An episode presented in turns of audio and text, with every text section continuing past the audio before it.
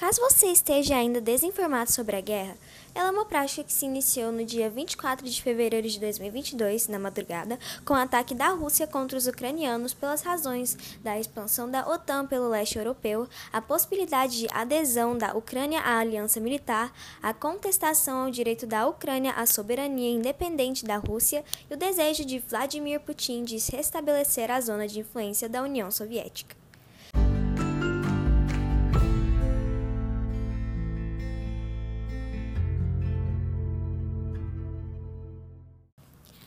Que você faria caso você abra seu celular e recebesse a notícia que seu país acabou de entrar em uma guerra?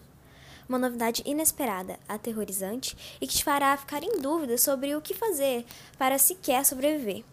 Acredito que este não seja o que está acontecendo com você, ouvinte, neste momento, mas uma coisa que vem ocorrendo ultimamente, ocupando as manchetes das notícias dos jornais e redes sociais, é a guerra da Ucrânia contra a Rússia. Provavelmente você tenha achado que guerras são coisas do passado. Entretanto, infelizmente, é um elemento que vem acontecendo ultimamente e vem trazendo muitos refugiados que precisam de ajuda para poder viver. Hoje, vamos poder entender o ponto de vista dos refugiados ucranianos e um pouco mais sobre a guerra em si, que vem causando muito transtorno nos dias atuais. Antes de tudo, meu nome é Jade Cristina e eu vim aqui apresentar um novo é, capítulo da série Traveling the World with Jade e hoje estarei te acompanhando por mais uma aventura educativa. Esta guerra vem trazendo mais de um milhão de refugiados ucranianos que vêm passando por dificuldades e precisam abandonar suas casas, suas famílias e tudo que se construiu na Ucrânia para poderem ter ao menos 80% de segurança, quantidade significativa comparada ao enorme risco de ficar em sua cidade natal. Em Chernihiv, a 144 quilômetros de Kiev, um depósito de petróleo foi atingido por um projétil e, e pegou fogo, e os bombardeios russos vêm tirando a vida de muitas pessoas e ucranianos que pedem ajuda. Muitos ainda preferem permanecer na Ucrânia pela vontade de ajudar aqueles que não podem sair, por não querer abandonar suas casas e bens, por diversos outros motivos que, independente de qual, traz com certeza um aperto no coração, sendo muitos manifestantes que permanecem em suas terras para tentarem conseguir seus direitos de volta. Muitos refugiados fogem para países próximos, mas muitos que têm conhecidos brasileiros vêm para o Brasil ou apenas por ser uma opção viável. E hoje vamos ouvir Kátia, que é uma mulher que, mesmo não sendo de fato uma figura real, estará representando todos os refugiados ucranianos, especificamente mulheres que sofrem a cada dia que passa.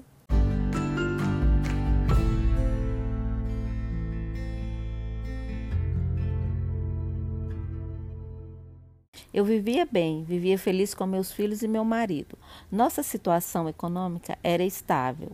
Vivíamos bem e nunca imaginávamos participar de um cenário apocalíptico tão eufórico como este. Tudo começou quando eu fui acordada por meu marido, que me dizia para olhar as notícias. Não entendia o porquê do desespero, mas passei a entender quando li a manchete que dizia sobre o ataque russo ao nosso país. Há uns anos atrás, a Rússia e meu país não se davam muito bem pelos interesses russos, que não eram concordados aqui na Ucrânia. Quando li, pensei, devemos sair daqui agora. Mas lembrei de minha mãe, minha sogra, minha família, meus filhos e meu marido. Lembrei também da minha casa, a casa na qual suei muito para construir. Eu tinha uma vida aqui, tinha tudo, não podia apenas sair de lá. Então eu e meu marido decidimos ficar em casa e esperar um pouco. E isso foi tudo que eu me arrependo hoje em dia.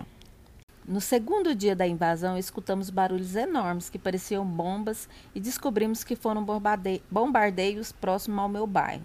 Recebi uma ligação mais tarde da minha sobrinha me contando, extremamente em pânico, sobre minha irmã que teria sido morta pelo ataque.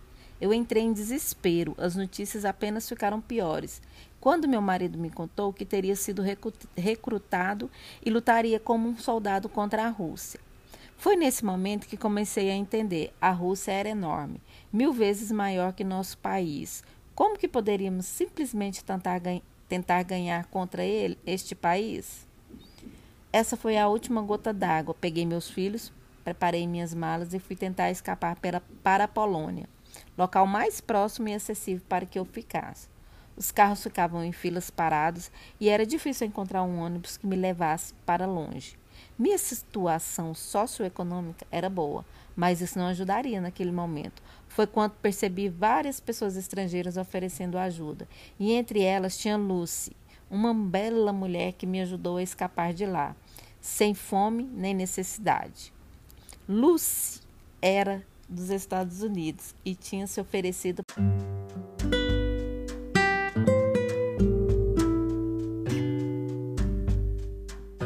ajudar aqueles que precisavam. Ela me deu comida e alimentos aos meus filhos, me ofereceu cobertores e materiais essenciais que não tinham trago no desespero.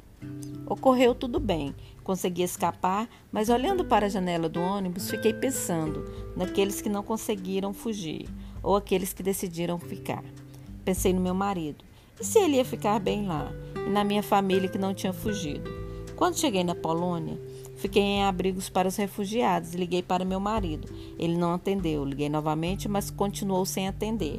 Até hoje não tenho notícias do meu marido e recebi várias notícias de familiares e conhecidos que estavam hospitalizados ou até faleceram por conta dos bombardeios e ataques. Não entendo o porquê de existirem pessoas e sociedades que acreditam que coisas assim são necessárias e por que fazem isso. Mas o que me resta agora é esperar para que a paz acabe com tudo isso.